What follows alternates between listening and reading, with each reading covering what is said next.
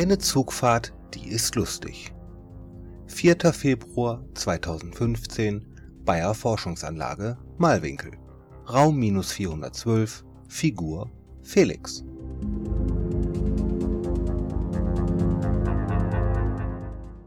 Mit einem lauten Flatschen spuckte Felix einen großen Klumpen geronnenes Blut auf den Boden und bewegte seinen Kiefer leicht hin und her. Der letzte Schlag von Vasja hatte ordentlich gesessen und Felix, die degradierte Putzfrau, war sich zu 100% sicher, dass Vasja viel fester zugeschlagen hatte, als es die Schauspieleinlage erfordert hatte. Naja, Immerhin war er weiterhin überzeugend in seiner Rolle als Wachmann, wobei Nikolai auch ohne derartige Schauspielkünste seine Rolle halten konnte. Seit sie ihnen diese Zelle gesperrt hatten, war Felix immer wieder von wechselnden Wachleuten besucht worden, ab und an war auch die namenlose ältere Wissenschaftlerin mit anwesend. Aber egal wer bei diesen Besuchen dabei war, immer ging es ihnen darum, herauszufinden, wer er war Trotz penibelster Vorbereitungen war seine Identität nicht den Ressourcen dieser Leute gewachsen gewesen. Natürlich hatten sie nicht herausfinden können, wer er war oder wer ihn geschickt hatte, aber allein die Tatsache, dass sie entdeckt hatten, dass er nicht ein einfacher Hausmeister war, beunruhigte ihn. Andererseits verdankte er der Tatsache, dass sie noch im Dunkeln tappten, wohl sein Leben Vasja und Nikolai hatten bisher anscheinend nichts über die Wissenschaftlerin herausfinden können, zumindest nichts, was sie sich nicht auch hätten zusammenreimen können. Sie gehörte nicht direkt zu Bayer, sondern war noch weiter oben in der Hierarchie angesiedelt, wie auch immer die aussah. Bis zuletzt hatten sie vermutet, dass alleine Bayer und vielleicht noch die deutsche Regierung hier an illegalen Kampfstoffen forschte, aber scheinbar waren alle nur Zahnräder eines größeren Getriebes zum gefühlt millionsten Mal glitt Felix Blick durch seine Zelle, wie immer auf der Suche nach einer, wie auch immer gearteten, Schwachstelle. Aber auch jetzt entdeckte er nichts Neues. Immer noch saß er in den knapp sechs Quadratmetern fest, welche er seit anderthalb Monaten sein Zuhause nannte. Immer noch flackerte die Neonröhre in vier Metern Höhe hinter einem vergitterten Einlass. Immer noch gab es nichts mehr als das nahtlos festgeschweißte Bett, so nannte er das matratzenlose Metallgestell, auf dem er in einer alten Decke schlief, und natürlich das Loch. Ein besseres Wort für das Loch in der Ecke, was eine siphonlose Toilette darstellen sollte, war ihm noch nicht eingefallen. Immer noch wurden seine sechs Quadratmeter von perfektem, glatten Beton begrenzt. Ein Betonboden, eine Betondecke mit nerviger Neonröhre und vier nackte Betonwände. Und da war natürlich noch die Tür. Eingelassen in die Wand gegenüber dem Bett verhöhnte dieses pechschwarze Ding den Grummann förmlich, immer wenn er sie anstarrte, und er starrte die Metallplatte sehr oft an. Kamen an einem Tag keine Besucher, öffnete sich dreimal am Tag unten an der Tür eine Klappe, und ein Tablett mit Essen und Trinken wurde hineingeschoben. Beim jeweils folgenden Essen schob Felix das vorherige Tablett durch die Öffnung hinaus Anfangs hatte er noch versucht, mit dem Essensbringer zu reden, hatte ihn angefleht, beleidigt und angeschrien, aber nie war eine Reaktion gekommen. Felix hatte auch erst überlegt, den Essensbringer anzugreifen, aber nie war eine Gelegenheit gekommen. Bisher war derjenige immer sehr vorsichtig gewesen und hatte stets darauf geachtet, nie auch nur eine Fußspitze durch die Luke in die Zelle zu bewegen. Nicht, dass Felix groß hätte etwas ausrichten können. Nur anhand des Essens konnte Felix sich noch an Tageszeiten halten, und damit wusste er auch auf zwei Tage genau, welches Datum war. Nur weil sie scheinbar nicht auf Gefangene ausgelegt waren, gaben sie ihm einfach das Kantinenessen. Das half ihm stets, sich zu orientieren, gab es ja immer tageszeitenspezifische Gerichte. Gut, da er zweimal längere Zeit bewusstlos gewesen war, überlegte er immer wieder, ob nun Sonntag, Montag oder gar Dienstag war. Im Prinzip war es ihm auch eigentlich egal. Aber gewisse Methoden, die man ihm beigebracht hatte, beinhalteten halt auch, dass ein orientierter Geist schwieriger zu brechen war. Nikolai hatte ihm bei einem seiner seltenen Besuche allein erzählt, dass immer mehr Ausbrüche vom HPZ 49 gemeldet werden. Erst traf es England, dann China, dann Brasilien und so weiter. Weltweit tauchte plötzlich dieser Virus auf und Menschen starben. Natürlich wurde ein Zusammenhang zwischen den Ausbrüchen gesucht, aber Verbindungsoffizier Leonid konnte da nicht viele Auffälligkeiten melden. Natürlich hatten sie Gruppen in einer Einrichtung in der Nähe von London und auch Gerüchte über angebliche Zusammenarbeiten Bayers oder sonst wem, der verantwortlich war, mit China. Aber es fehlten viel zu viele Puzzleteile. Während Felix wieder gedankenverloren im Kreis ging und versuchte, das nervige Tropfen dieser Lochtoilette zu verdrängen, klopfte es zweimal, dann dreimal an der Metalltüre, das Erkennungszeichen, dass Vasja oder Nikolai vor der Türe standen, alleine. Und so war Felix sichtlich entspannter, als schließlich Vasja eintrat, wobei ihm sofort auffiel, dass der Rothaarige deutlich gestresst wirkte. Felix, du musst heute verschwinden, sagte Vasya leise, zog ein flaches Kleidungsbündel unter seiner Uniform hervor und warf jenes auf das Metallbett. Sie wollen das hier heute beenden. Felix nickte sachte und setzte sich auf die Bettkante, einen groben Blick auf die gefaltete Uniform werfend, die Vasya ihm auf die Bettkante geschmissen hatte. Seine Gedanken rasten und auch sein Herzschlag beschleunigte sich. Wie ist der Plan? fragte er leise, als er sich gefangen hatte. Vasya zündete eine Zigarette an und reichte sie Felix, ehe er sich selbst eine Zigarette ansteckte und sich rauchend an die Wand lehnte. So simpel wie der Einmarsch in Polen damals. Dich hier rauszubekommen ist das Einfachste. Ich nehme dich einfach als Wachschutz mit. Müssen nur schauen, ob wir die Gruppe am Nordtor etwas ablenken, damit du im Dunkeln wegkommst. Seit sie dich hier haben, sind sie sehr angespannt. Du verziehst dich dann ins Safehouse und kontaktierst Leonid. Felix nickte wieder und schnippte etwas Zigarettenasche auf dem Boden. Gut, was wissen wir bisher?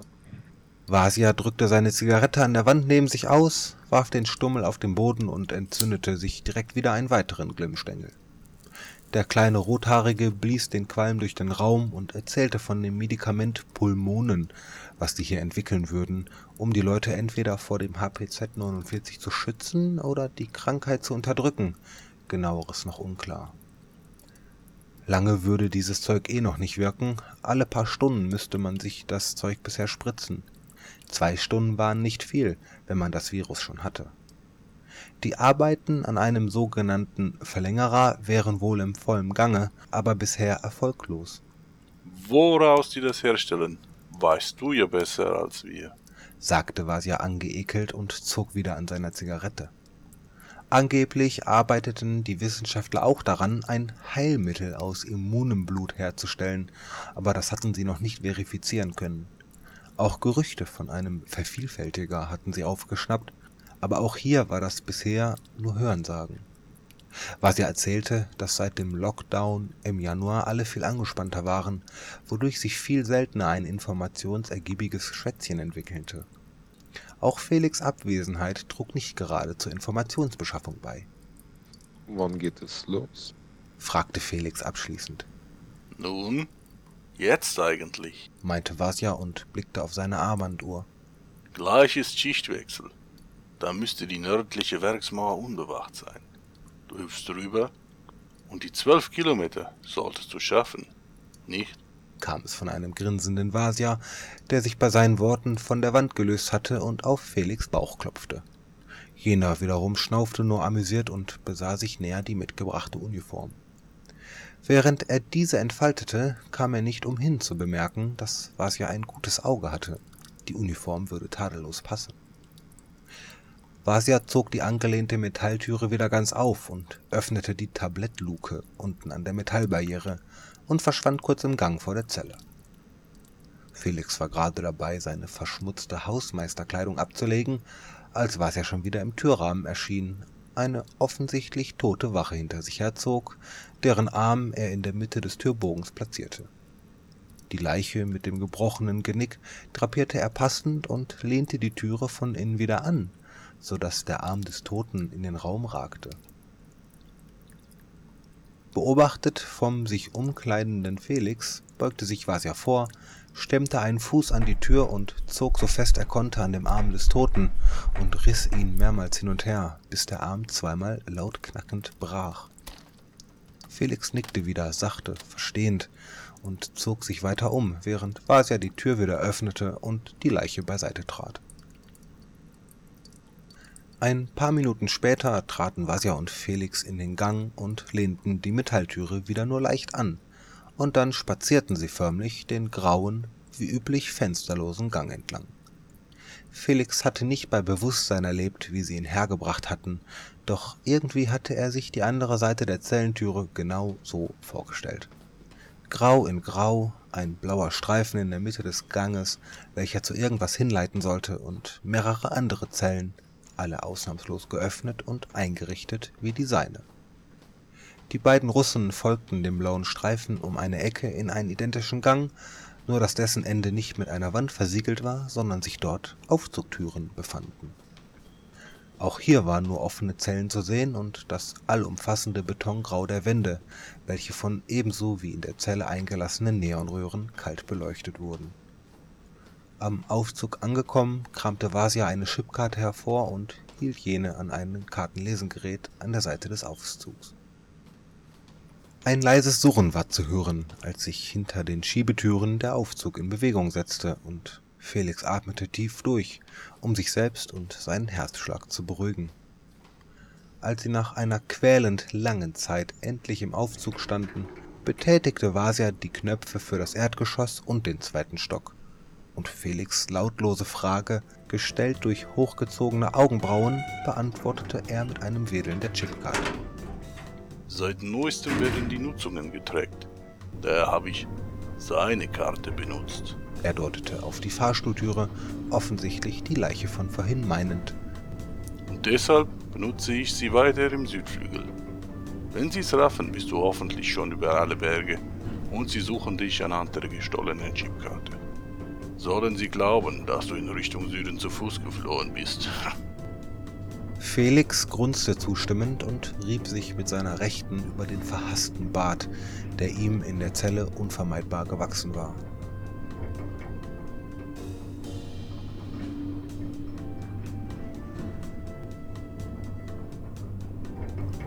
Als die Aufzugtüren im Erdgeschoss zur Seite glitten, nickten sich Felix und Vasya zu, in dem Wissen, dass es durchaus wahrscheinlich war, dass sie sich nie wieder sahen, und Felix ließ Vasia dann alleine im Aufzug zurück. Der Gruhmann amüsierte sich nur kurz über die Tatsache, dass der Aufzug von dem Zellentrakt direkt in die Eingangshalle führte. Niemand hatte sich da scheinbar groß Gedanken drüber gemacht.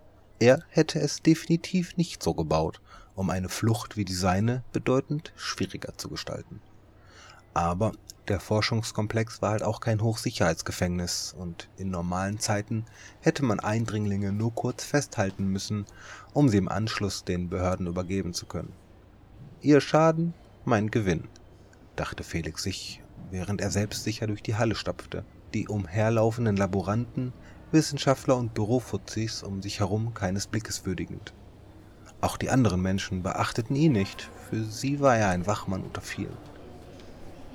Unbehelligt verließ Felix das Gebäude durch den Haupteingang und senkte nur kurz den Blick, als ihm zwei Wachkollegen entgegenkamen. Aber jene waren derart in ein Gespräch vertieft, dass Felix bezweifelte, dass sie ihn überhaupt wahrgenommen hatten. So marschierte der Russe über das Werksgelände in Richtung Norden, bis er die durch eine hohe Betonmauer markierte Werksgrenze erreicht hatte. Ohne andere Wachleute anzutreffen, stapfte er die Treppe hoch zu einem der Wachtürmchen, die in regelmäßigen Abständen die Werksmauer säumten, und blickte in das sich vor ihm auftuende Dickicht des Waldes, der Schering umschloss. Ein weiterer Blick zu den unbesetzten Türmchen verriet ihm, dass Vasja recht gehabt hatte mit dem Schichtwechsel, und ohne weiter zu zögern, setzte er sich auf die Brüstung und schwang seine Beine über eben jene. Ein letzter Blick nach hinten auf die leeren Werkstraßen hinter ihm, und er ließ sich über die Brüstung die vier Meter hinabfallen. Laut fluchend tat Felix seiner Umgebung kund, dass sein Abrollen über mehrere ungesehene Steine nicht beabsichtigt gewesen war, und leicht humpelnd und mit der rechten seine Seite haltend, schlug er sich in den Wald ins Geäst. Erst nach mehreren hundert Metern blieb Felix stehen und sog tief die kühle Winterluft ein. Endlich frische Luft, endlich wieder Freiheit. Der Russe lehnte sich an einen Baum und durchsuchte erstmals seine Taschen. Die Schachtel Zigaretten samt Sippo hatte er schon beim Umziehen bemerkt, und sie besiegelten auch seine erste Handlung in Freiheit. Eine Zigarette wurde aus dem Päckchen hervorgeholt und entzündet, und rauchend tastete Felix nach dem Umschlag, den er neben ein paar Geldscheinen und einem Mund-Nasenschutz bemerkt hatte. Das unscheinbare Stück Papier war weder beschriftet noch versiegelt, und daraus nahm Felix mehrere Dokumente, während er weiter nach Norden Richtung Tangerhütte wanderte, das nächste Kuhkaff im Norden Malwinkels.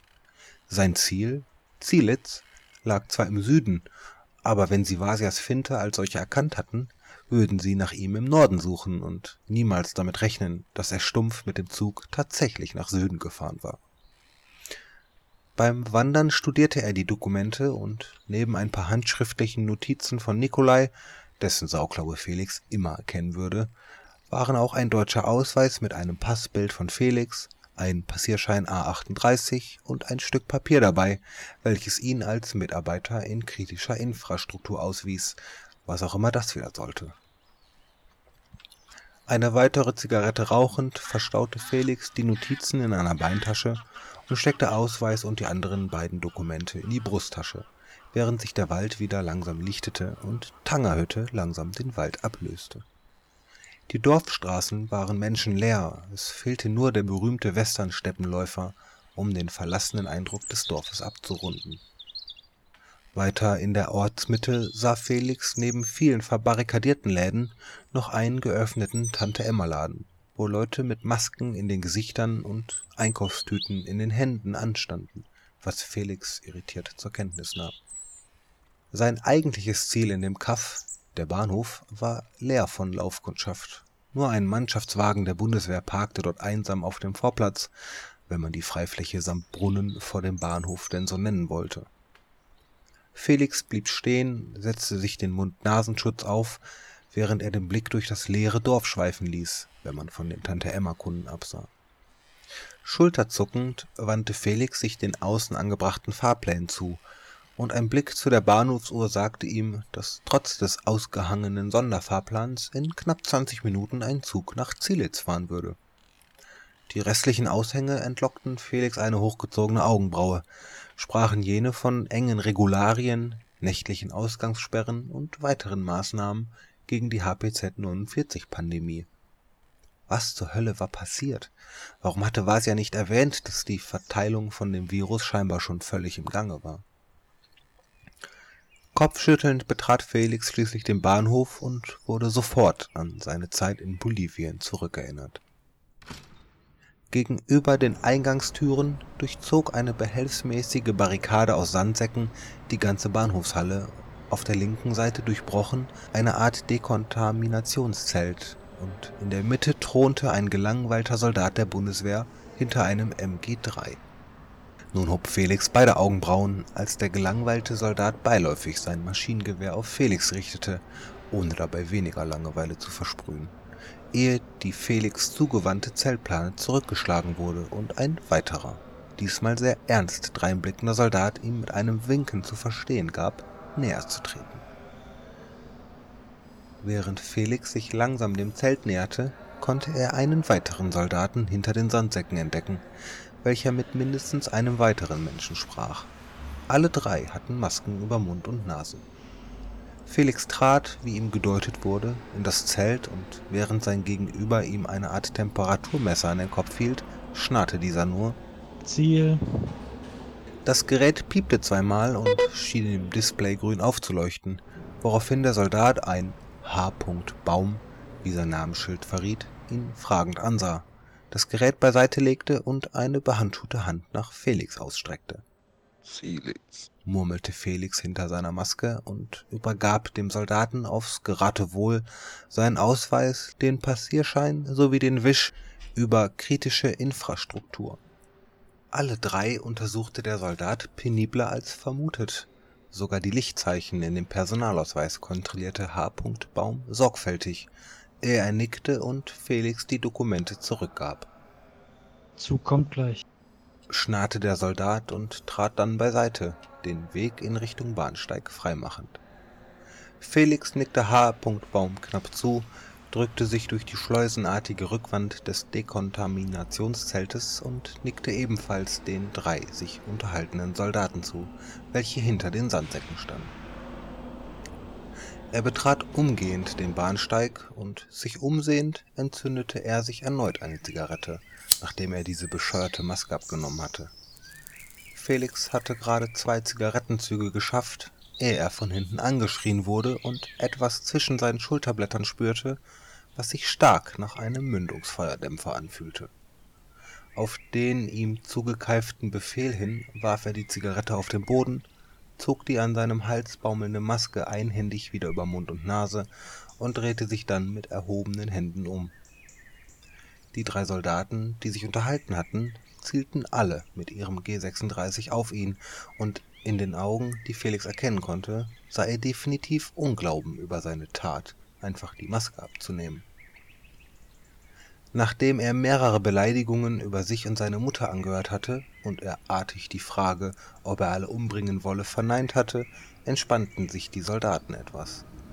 Zu Felix Glück fuhr gerade der Zug ein, und als dieses metallene Monstrum endlich stillstand, deutete jener Soldat, der ihm das Gewehr zwischen die Schulterblätter gedrückt hatte, mit genau diesem Gewehr auf den Zug. Ein. Verpiss dich jetzt! begleitete Felix auf dem Weg zu der nächstgelegenen Waggontüre und ohne einen Blick zurück stieg er in den Zug. Schon bei der Einfahrt des Zuges hatte Felix registriert, dass entgegen seiner Erwartungen keine stinknormale S-Bahn eingefahren war, sondern eine Lok mit alten Abteilwagen.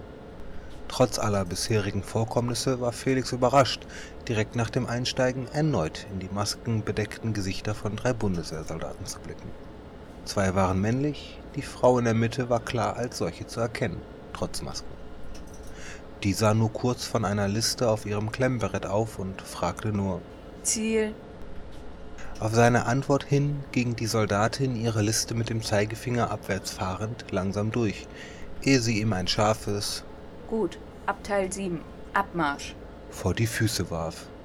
Felix fühlte sich langsam wie ein Wackeldackel, so viel wie er nur stumm nickte und bewegte sich dann bedächtig in die ihm gewiesene Richtung, die Blicke der Soldaten auf seinem Rücken spürend.